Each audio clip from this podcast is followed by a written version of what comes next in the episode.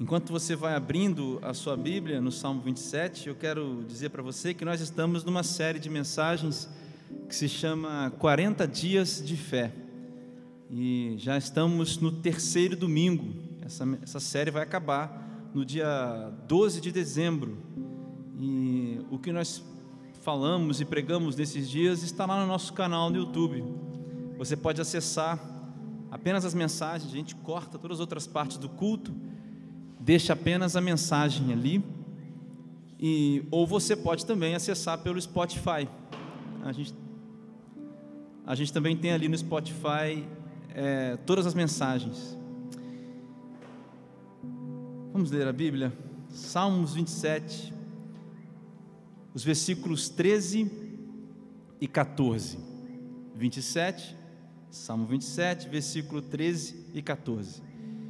Apesar disso, essa certeza eu tenho: viverei até ver a bondade do Senhor na terra. Espere no Senhor, seja forte, coragem, espere no Senhor. Vamos orar, Senhor. Nós estamos aqui, Pai, por causa da tua misericórdia, nós chegamos aqui, por causa do teu grande amor, nós é, nos chegamos até a Ti. E nesse momento, Deus, nós derramamos o nosso coração aqui, nós louvamos o Teu nome, e a gente precisa muito que o Espírito Santo fale conosco nessa noite. Então, Pai, aqui estão os nossos corações abertos para receber a Tua palavra nessa noite, nesse lugar. Espírito Santo, és muito bem-vindo aqui, como nós já cantamos. Fala conosco, confronta-nos, consola-nos no poder da palavra do Senhor Jesus Cristo, no poder da palavra de Deus. Essa é a minha oração no nome de Jesus. Amém. Vou falar hoje sobre fé paciente. Fé paciente. O que, que Davi está falando nesse salmo? Nesses versículos finais, o rei Davi, o que, que ele está falando? Ele está falando de uma certeza e está falando de uma ação ao mesmo tempo. Ele diz assim: apesar disso, esta certeza eu tenho. Ele tem uma certeza. E dessa certeza existe uma ação. Eu viverei até ver a bondade do Senhor na terra e esperarei e quando ele diz espere, seja forte, coragem e espere no Senhor, ele está dizendo para ele mesmo. O salmista Davi e o rei Davi está falando com ele mesmo. Davi fala de uma certeza e de uma ação. Essa certeza e essa ação combinadas podem ser traduzidas pelo ou podem ser traduzidas essas duas coisas pelo significado da fé o que é fé. Mas o que, que a gente pode falar sobre a fé? Talvez uma maneira de começar a falar sobre a fé é a gente olhar o texto mais conhecido sobre a fé. Hebreus capítulo, você não precisa ler, Hebreus capítulo 11, versículo 1. Eu vou ler para você várias traduções desse mesmo texto, para a gente chegar numa definição. Veja o que diz a nova versão internacional eh, de Hebreus 11, versículo 1. Ora, a fé é a certeza daquilo que esperamos e a prova das coisas que não vemos. Você conhece. A nova versão transformadora, que é uma paráfrase da Bíblia, diz: a fé mostra a realidade daquilo que esperamos. Ela nos dá convicção de coisas que não vemos. Agora, olha o que diz a nova Almeida atualizada. Ora, a fé é a certeza das coisas que se esperam, a convicção de fatos que não se veem. Agora, olha o que diz a Bíblia viva, que é uma outra paráfrase. O que é a fé? Começa assim: é a convicção segura de alguma coisa que nós queremos e vai acontecer é a certeza de que o que nós esperamos está nos aguardando, ainda que não o possamos ver adiante de nós. Agora, olha o que diz a Bíblia, a mensagem. O fato essencial da existência é que esta confiança em Deus, esta fé, é o alicerce sólido que sustenta qualquer coisa que faça a vida digna de ser vida. É pela fé que lidamos com o que não podemos ver. Incrível, né? E a versão King James, pastor Renato, que eu gosto muito, diz assim: ora, para mim é a que eu mais gosto. Ora, a fé é a substância das coisas pelas quais esperamos e a evidência das coisas não vistas. Quando nós lemos a palavra substância, a ideia que nós temos é algo que pode ser tocado, algo transformado em realidade, substanciado. Você entende isso? Então, talvez, a conclusão que eu chego aqui é que a fé seja, talvez, uma maneira absurda de viver a vida. Porque o que, é que você diria para alguém que vive na certeza de uma coisa que não se vê, dizendo que é verdade aquilo que ela espera, mas não, ainda não acontece ou não pode ser vista? Nós temos certeza do que estamos esperando, nós sabemos o que vai acontecer. Isso é a fé. Por isso eu acho que, em primeiro lugar, respondendo então o que é a fé, é uma maneira não natural de viver a vida. A fé é uma maneira não natural. Segunda coisa que eu tiro desses todos, esses textos todos é que a fé ela é uma ação, a fé não é um conceito, a fé não é uma ideologia, a fé não é abstração, a fé é substanciação, é transformação. Veja o que diz Tiago, capítulo 2, versículo 14. O Tiago diz assim: Olha, de que adianta, meus irmãos, dizerem que têm fé se não a demonstram por meio de suas ações. Esse tipo de fé pode salvar alguém? E olha que o Tiago fala isso num contexto onde os irmãos estavam sofrendo pressões dos mais ricos que oprimiam as pessoas. Basicamente, ele está falando para gente que sofre. De que adianta vocês dizerem que têm fé se nos momentos de sofrimento essa, essa fé não leva a você num movimento de vida que demonstra coisas que não se veem. Em outro, outras palavras, de que adianta viver uma vida em que nós dizemos que temos fé se ela não é absurdamente vivida como a fé deve ser? No entanto, no meio desse, desse movimento de vida, no meio da certeza daquilo que não se vê, da substanciação das coisas que não estão substanciadas ainda, no meio desse negócio, no meio disso tudo, que a gente fez como introdução, está a espera em Deus. É como se fosse um lado dessa vida como se fosse um ponto de vista desse movimento de vida, esperar em Deus, ou a espera paciente em Deus.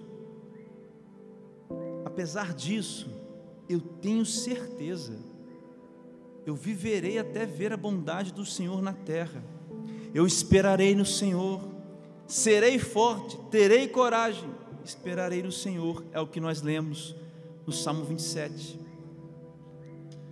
Então eu quero considerar com você hoje quatro características de uma fé paciente. Não é fácil, não é nada fácil, mas é alguma coisa que eu e você temos que cultivar. E se você quiser anotar para você discutir na célula durante a semana, você também fica à vontade. Primeira característica dessa fé paciente que eu posso tirar desse texto, de tudo que a gente leu, desses dois versículos do Salmo 27, quem me dera poder fazer um estudo do Salmo 27 inteiro. Mas a primeira característica da fé paciente é que esperar não é estar imóvel.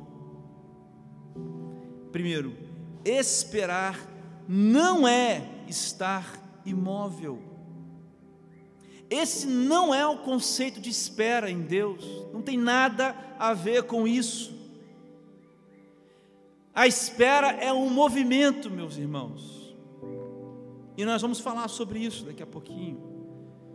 E se isso tem na sua mente, nas nossas mentes, que a gente espera em Deus, a gente precisa ficar imóvel, nós estamos achando tudo errado. Onde entra a coragem? Onde entra a força?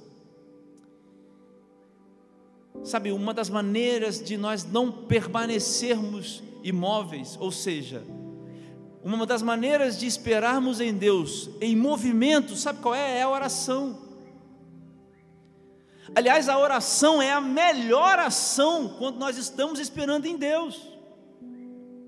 A oração é a melhor ação que existe quando nós estamos esperando em Deus. Porque tudo que nós lemos, todos os salmos que lemos, das pessoas que estão esperando em Deus, elas estão orando a Deus. Isso aqui que Davi está falando é uma oração cantada. Eu vou contar um, uma história que Jesus contou, e está lá em Lucas, eu contei hoje de manhã na escola dominical. Lucas capítulo 18, Jesus Cristo conta uma parábola da viúva, vou contar de novo, hum, para quem estava aqui vai ouvir de novo. E a viúva estava lá, pobre e com dificuldades, e tinha um juiz na, naquele lugar que não temia Deus, mas tinha o poder de transformar a vida daquela mulher. E aí, Lucas capítulo 18, de 1 a 8. E aí, Jesus conta que a mulher ia até o juiz, o juiz não dava o que a mulher queria, o que era de direito dela. Mas de tanto ela ir todos os dias, todos os dias e todos os dias, e o juiz fala assim: Eu vou dar logo o que essa mulher quer. E aí, Jesus, então, agora, depois que ele explica isso, ele fala assim: olha, versículos 7 e 8 de Lucas, capítulo 18: Acaso Deus não fará justiça aos seus escolhidos que clamam a Ele dia e noite? Palavras de Jesus, e Jesus responde: continuará a adiar a sua resposta, como um juiz injusto fez com aquela mulher? Jesus responde: Eu afirmo que Ele, o Pai, Deus, lhe fará justiça, e rápido. Mas o texto é muito mais profundo, porque Jesus continua: Mas quando o filho do homem voltar, quantas pessoas com fé ele encontrará na terra? Você entende? Jesus não está dizendo apenas que Deus cuida das nossas necessidades, mas Ele está dizendo que orar noite e dia é exercitar a fé, e o que Ele busca é isso. De outra forma, nós seremos cristãos que vamos, é, é, que consideramos Deus como um médico como eu falei hoje, a gente está atrás de uma pílula espiritual que resolve um problema e depois acabou, deixa para lá. Mas o que importa é quantas pessoas Jesus vai encontrar quando ele voltar com essa fé, de dia e noite clamando ao Pai. A oração é a melhor ação quando nós estamos esperando em Deus. Eu não sei o que você está esperando em Deus. Mas a melhor coisa que você pode fazer é orar, se entregar em oração. Ainda dentro desse primeiro aspecto, a adoração ela não pode parar quando nós estamos esperando em Deus. E por que, que eu não disse que a adoração é o mais importante? Porque a adoração, meus irmãos, a adoração é uma atitude de vida que nós temos. Veja o que diz o Salmo 63, versículo 1. Ó oh Deus, tu és o meu Deus. Olha bem, eu te busco intensamente. A minha alma tem sede de ti. Todo o meu ser anseia por ti, numa terra seca, exausta e sem água. Todo o meu ser anseia por ti. numa terra seca, exausta e sem água. Adoração é rendição. Se você procura uma tradução para o que é adoração, o verbo é rendição, render-se. É fazer de Deus a única necessidade. É uma atitude extravagante, é radical, é imparcial. Por isso que Jesus diz que o Pai procura adoradores em espírito, pneuma, com tudo que faz uma pessoa ser pessoa, e em verdade, diante da verdade que é Jesus Cristo, a verdade revelada, a letéia que é Jesus Cristo, a palavra lá no grego. Você não pode parar de ter essa atitude de rendição diante de Deus, quando você está pacientemente esperando no Senhor.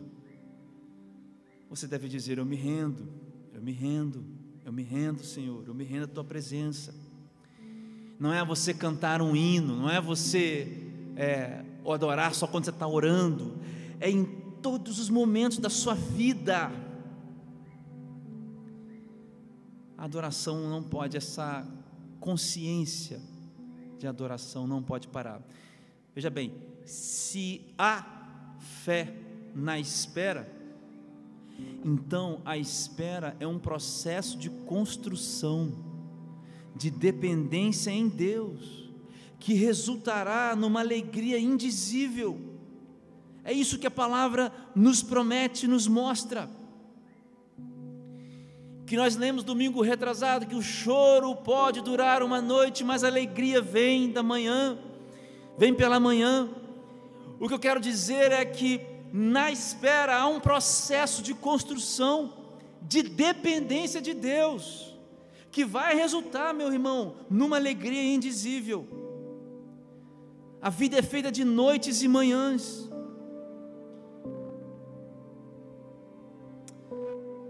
Você não pode ficar imóvel enquanto você espera em Deus.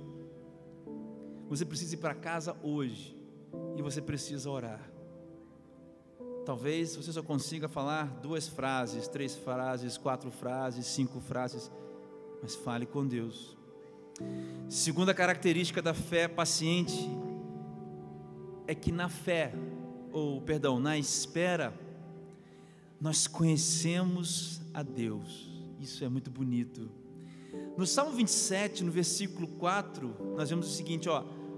Olha o que, que Davi diz: a única coisa que peço ao Senhor, a única. Ele vai mais além.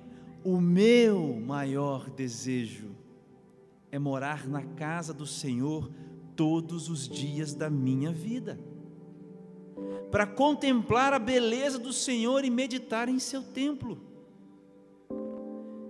Você sabe quando que Davi escreve diz essas coisas, é no meio de uma situação caótica. E a pergunta que eu faço é por que alguém que está no meio de uma tempestade, de um deserto, diz isso? Porque o maior desejo de Davi não era ver as coisas que ele queria ver resolvidas, mas o desejo era habitar na casa do Senhor, era ter comunhão com Deus. Por quê? Porque Davi conhecia a Deus porque Davi conhecia Deus. Ah, meu querido, existe um negócio diferente quando a gente conhece Deus. Conhecer a Deus nos muda e nos muda para melhor. Conhecer a Deus nos muda e nos muda para melhor. Você quer um exemplo? Jó. Eu vou ler para você, você já conhece, de, de trás para frente, frente para trás, em português, alemão, espanhol, essa história. Mas eu vou ler para você Jó 42, versículos 1, 2, 5 e 6. Eu leio para você, pode ficar com a sua Bíblia fechada. Ó, então Jó respondeu ao Senhor, palavras do Jó, que já tinha sofrido aquilo tudo que você sabe, que perdeu todas as coisas, já tinha sido agora restituído. Olha o que o Jó diz para o Senhor: Sei que podes fazer todas as coisas nenhum dos teus planos pode ser frustrado. Meus ouvidos já tinham ouvido a teu respeito. mas agora os meus olhos te viram. E a gente chega até aqui, né? Mas o versículo 6 é incrível. Por isso, porque agora eu te conheço, meus olhos te viram, por isso eu menosprezo a mim mesmo e me arrependo no pó e na cinza. Você crê que o arrependimento muda alguém para pior? Você acha que reconhecer-se e se olhar a partir da lente dos olhos de Deus muda alguém para pior? Não. Esse menosprezo aqui não é um menosprezo negativo. É simplesmente reconhecer que a dependência dele está em Deus. O que Deus me dá, glória a Deus. a música que a gente escutou hoje de manhã. O que Deus tira, glória a Deus. Porque meus olhos te viram. Conhecer a Deus nos muda e nos muda para melhor. E isso acontece, meus irmãos, como nós estamos esperando em Deus. Eu já provei, eu já vi isso, já pensei, já passei por isso na minha vida e tenho certeza que muitos de vocês também. Mas ainda dentro desse segundo ponto, conhecer a Deus não nos causa outra coisa a não ser desejar o que Deus deseja. Isso é uma das coisas mais impressionantes que eu já li na Bíblia. Que conhecer a Deus muda o que a gente deseja, e a gente passa a desejar o que Deus deseja, sabe por quê? Porque Deus diz assim, ó, pois os meus pensamentos não são os pensamentos de vocês, nem os seus caminhos são os meus caminhos, declara o Senhor, Isaías 55, versículos 8 a 11. Assim como os céus são mais altos do que a terra, também os meus caminhos são os mais altos do que os seus caminhos, e os meus pensamentos mais altos do que os seus pensamentos. Assim como a chuva e a neve descem dos céus, não voltam para ele, sem que reguem a terra e fazem-na brotar e florescer para ela produzir semente para o semeador e pão para o que comem, assim também ocorre com a palavra que sai da minha boca. Ela não voltará para mim vazia, mas fará o que eu desejo e atingirá o propósito para o qual eu enviei. A grande questão, meus irmãos, de conhecer a Deus é que a gente passa a querer o que Deus quer não significa que é fácil desejar o que Deus quer. Não significa que é fácil compreender o que Deus quer. Não significa que é fácil trilhar o caminho que Deus quer. Mas uma coisa só é o meu desejo: estar na casa do Senhor, contemplar a beleza do Senhor, meditar na Sua palavra no seu tempo. Um desejo só é o que eu tenho.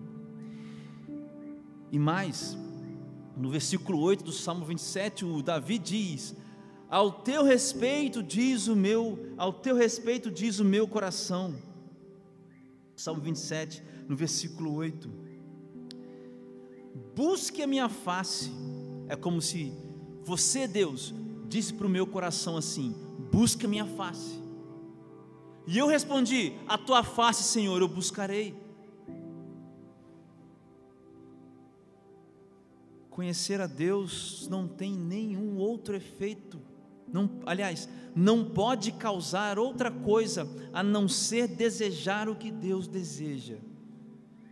No tempo da espera, nós somos transformados porque nós conhecemos a Deus. No tempo da espera, nós desejamos o que Deus deseja porque nós conhecemos a Deus e queremos agradar a Deus. E entendemos que o que Ele tem é melhor. Colocamos na mesa. Eu gosto muito dessa expressão na mesa, porque Deus nos convida para cear com Ele na mesa, e a gente traz para a mesa o que a gente quer, e a gente coloca na mesa. E Deus também coloca as coisas na mesa, e nós aceitamos a vontade de Deus. Na fé paciente, nós somos transformados, nós somos transformados, porque conhecer Deus nos muda e nosso desejo passa a ser o dese desejar a vontade de Deus. Essa é a fé paciente, meu querido. Terceira característica da fé paciente, essa espera. A espera nos amadurece. A espera nos amadurece. Eu quero ler para você Romanos, capítulo 5. Vou ler cinco versículos. De Romanos, capítulo 5, versículos de 1 a 5. Diz assim: Portanto, uma vez que pela fé fomos declarados justos, temos paz com Deus, por causa daquilo que Jesus Cristo, nosso Senhor, fez por nós. Olha como é que Paulo vai avançar. Fé. Foi por meio da fé que Cristo nos concedeu esta graça que agora desfrutamos com segurança e alegria, pois temos esperança de participar da glória de Deus. Também nos alegramos em enfrentar as dificuldades e provações, pois sabemos que contribuem para o desenvolvimento da perseverança. E a perseverança produz, produz, caráter aprovado, e o caráter aprovado fortalece a nossa esperança. E a esperança não nos decepcionará, pois sabemos o quanto Deus nos ama. Uma vez que Ele nos deu o Espírito Santo para encher o nosso coração com o seu amor. São três estágios. O apóstolo Paulo fala: fé, esperança e amor.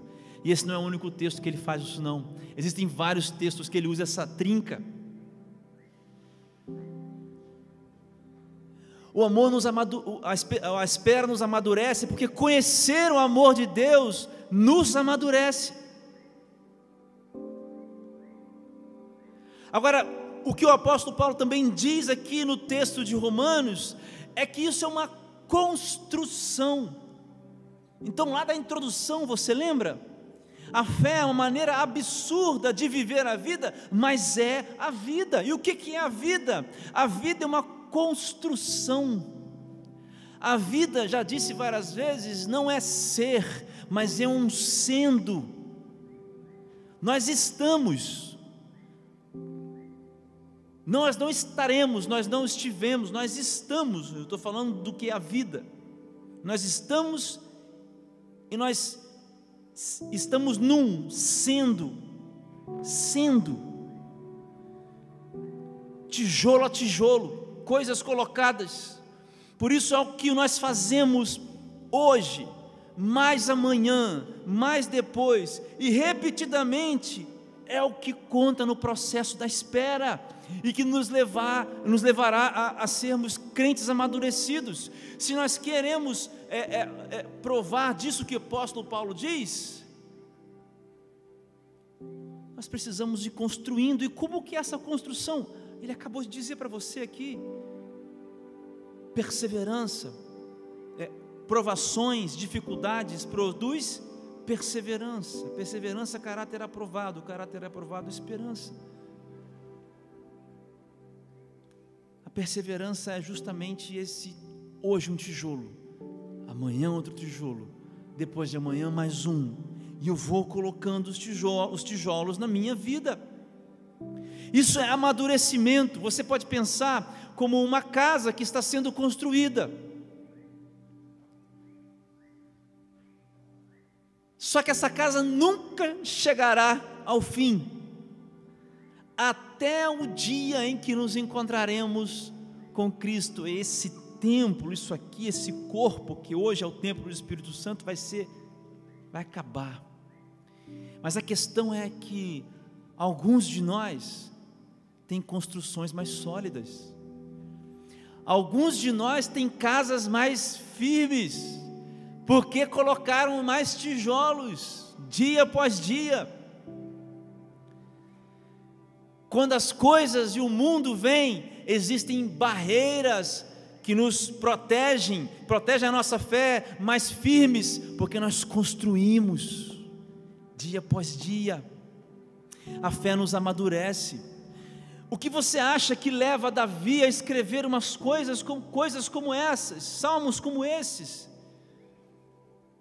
O homem que pecou, o homem que adulterou e ficou três dias em jejum e Deus tira a vida do filho de Davi. E Davi precisa conviver ainda por cima com as consequências desse pecado, os seus outros filhos, Absalão, depois perseguindo ele. Não é uma vida perfeita, mas é uma construção diária e constante. É isso que eu vejo na vida desse salmista, do rei Davi.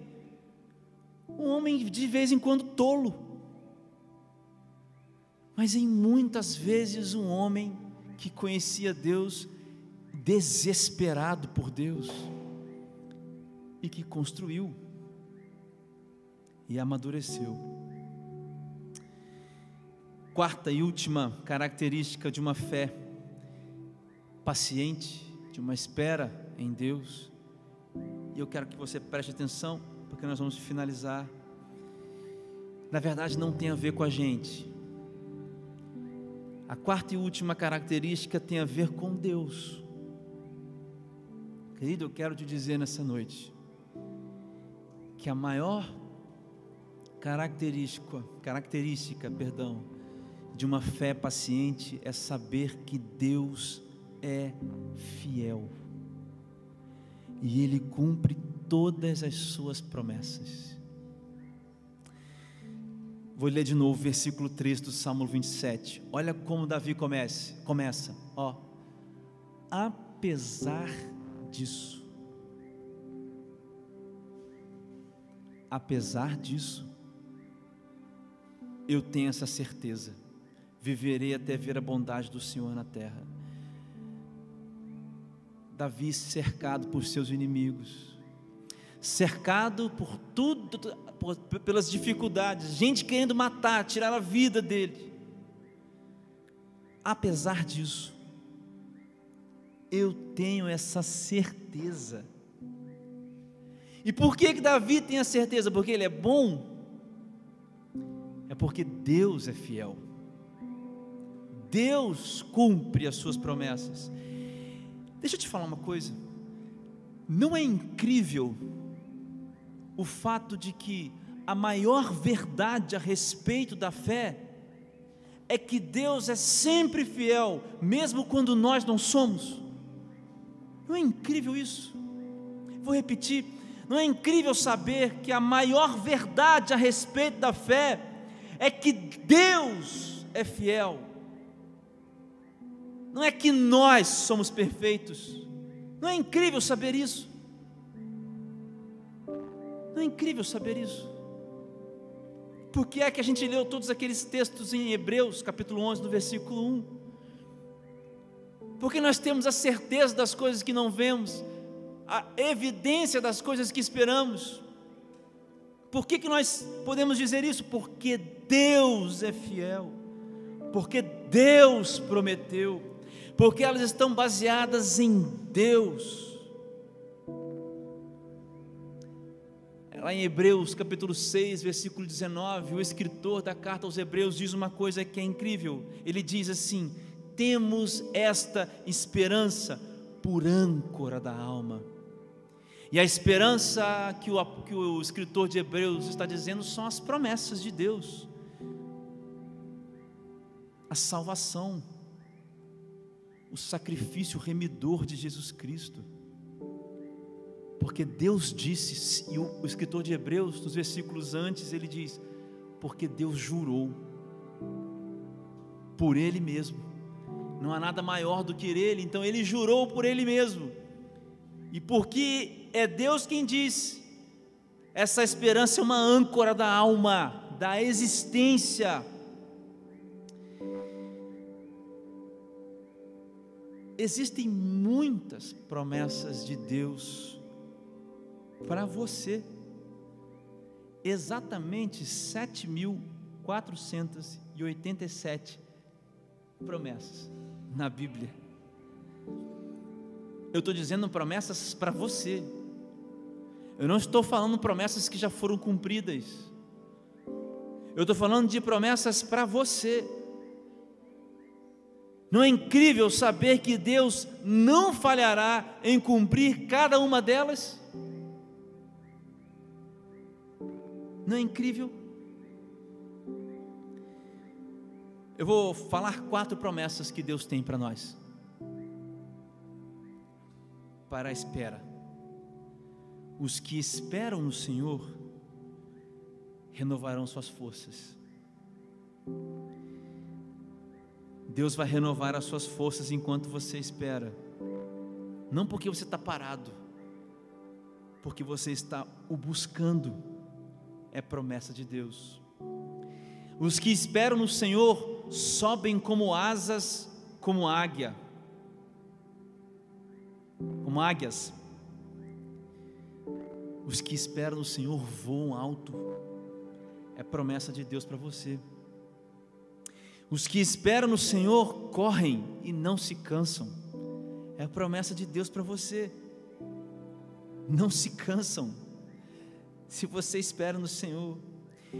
Se os que esperam no Senhor caminham e não se fatigam. Sabe o que significa isso, meu querido? Vivem a vida e não desejam sair dela. Os que esperam no Senhor não se cansam da vida e quantos motivos e razões nós temos para nos cansarmos da vida? Muitas e muitos motivos. Liga a sua televisão, assiste o jornal. Nós temos dificuldades, violência, bombas, guerras no mundo, coronavírus que agora está acabando, mas quem sabe se pode ter um, um novo coronavírus. Mas os que esperam no Senhor não se cansam da vida. E você quer saber uma coisa? O processo da espera te faz isso aqui. E por fim, porque Deus é fiel para sempre, nós podemos ser valentes e corajosos. Valentes e corajosos. Porque o Davi diz assim: espera no Senhor mas ele diz: seja forte, tenha coragem. Para ele mesmo, seja eu forte, seja eu corajoso. Diga para você também. Não é porque você é forte, não é porque você tem coragem, mas é porque Deus é fiel para sempre. Vou terminar te dando uma analogia para você entender esse final. Eu vou ler para você Tiago, capítulo 5, versículos 7 a 8. De novo, o Tiago falando para gente complicada, difícil, numa situação difícil. Complicado, pessoal.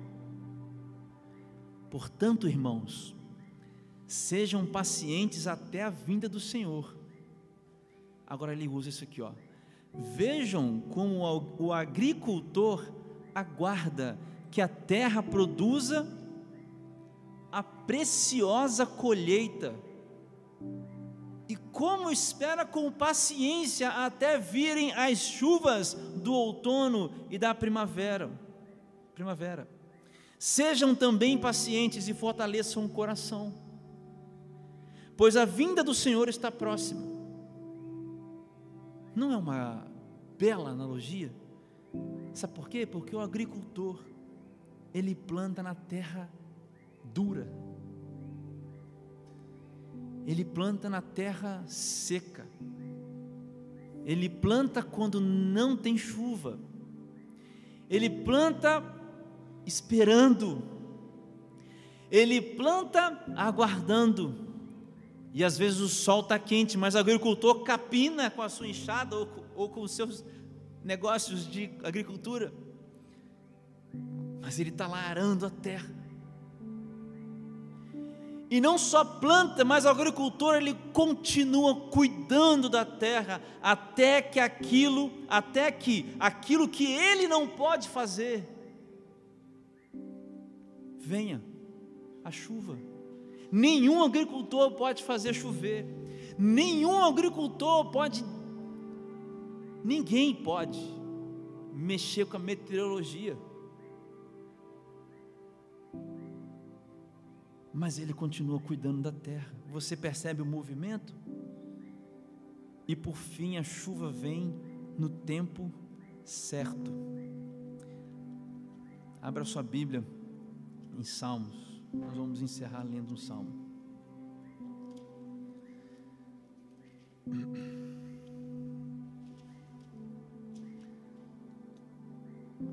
Salmo 100 e 26. Quando o Senhor trouxe os cativos de volta a Sião, foi como um sonho.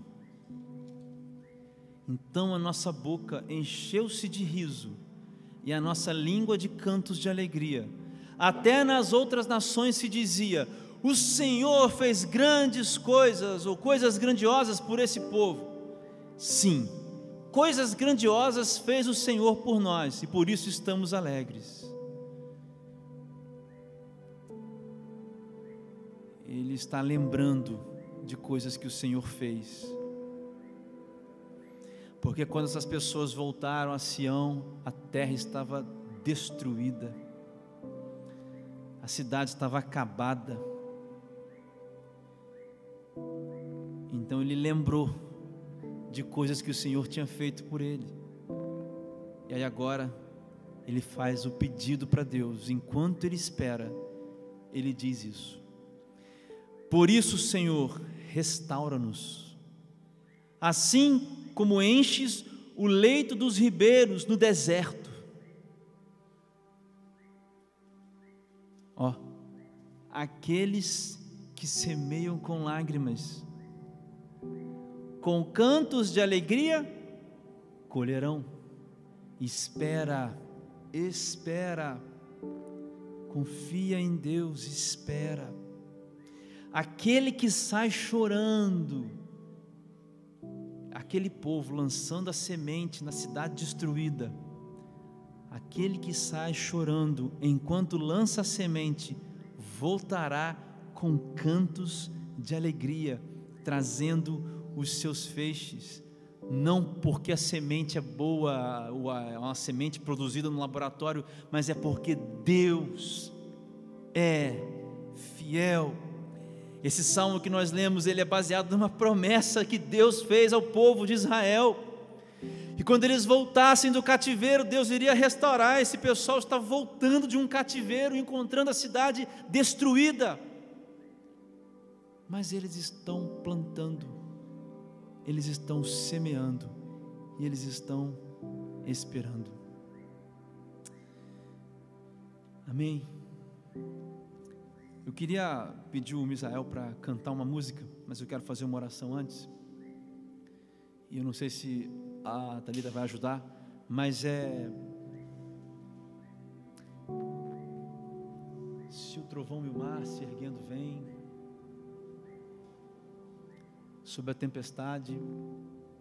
Mas antes eu quero orar com você, feche os seus olhos e abaixe sua cabeça. Senhor Deus, nós estamos aqui e diante da tua palavra, Pai, nós nos colocamos de joelhos. Eu quero te agradecer, Pai, porque não há coisa melhor do que esperar no Senhor. Como é bom ser transformado, Pai, nas lágrimas que deixamos que caem dos nossos olhos. Como é bom, Pai, ver o que plantamos quando plantamos chorando, esperando no Senhor. O Senhor é fiel. O Senhor nunca, nunca, nunca nos abandonará. Não conheço, Senhor, o coração dos meus irmãos, mas eu sei, Pai, que cada um passará um dia na frente, ou mais atrás, ou agora, ou no futuro, em algum momento alguém, algum e todos nós passaremos por um tempo de espera. Senhor, nos abençoa nessa noite com o teu espírito produzindo o fruto dessa palavra em nós, para que a gente saiba esperar no Senhor, Pai.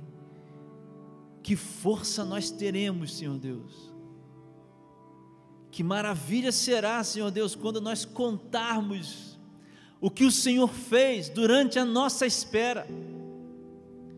Como o Senhor será glorificado, Pai. Deus, pela fé, eu vejo, Senhor Deus, os pedidos dos meus irmãos sendo concretizados. Não sei quais são os pedidos, mas pela fé eu vejo. Pela fé, Deus, eu vejo essa igreja com pessoas, muitas delas, sendo transformadas pela palavra. Pela fé, Deus, vejo minha família diante do Senhor, Pai. Pela fé, Senhor Deus, eu vejo os meus irmãos sendo contemplados naquilo que eles mais desejam pela sua, pela sua palavra, pelo poder, ó oh Deus, que o Senhor tem na sua mão direita, pelo controle que está nas suas mãos, porque o Senhor é soberano. Pela fé, Senhor Deus, eu vejo as famílias, Pai, se multiplicando. Eu vejo pela fé, Senhor Deus, a prosperidade entre nós, Senhor Deus a prosperidade espiritual. Pela fé, Senhor Deus, eu vejo o cumprimento dos teus planos na vida de cada um de nós. Pela fé, Senhor Deus, eu vejo os dons espirituais se multiplicando entre nós. Pela fé, Senhor Deus, eu vejo os nossos sonhos mais altos, impossíveis que temos, sendo concretizados, Pai, para a honra e para a glória do Seu nome. Pela fé, Senhor Deus, eu vejo cura entre nós, os doentes e enfermos sendo curados. Pela fé, Senhor Deus, eu vejo os corações sendo quebrantados. Pela fé, Senhor Deus, eu vejo os filhos dos meus filhos servindo a Ti na Tua casa, Senhor Deus. Pela fé, Pai. Pela fé, Jesus e nós esperamos, Senhor Deus, aqui confiantemente, Pai.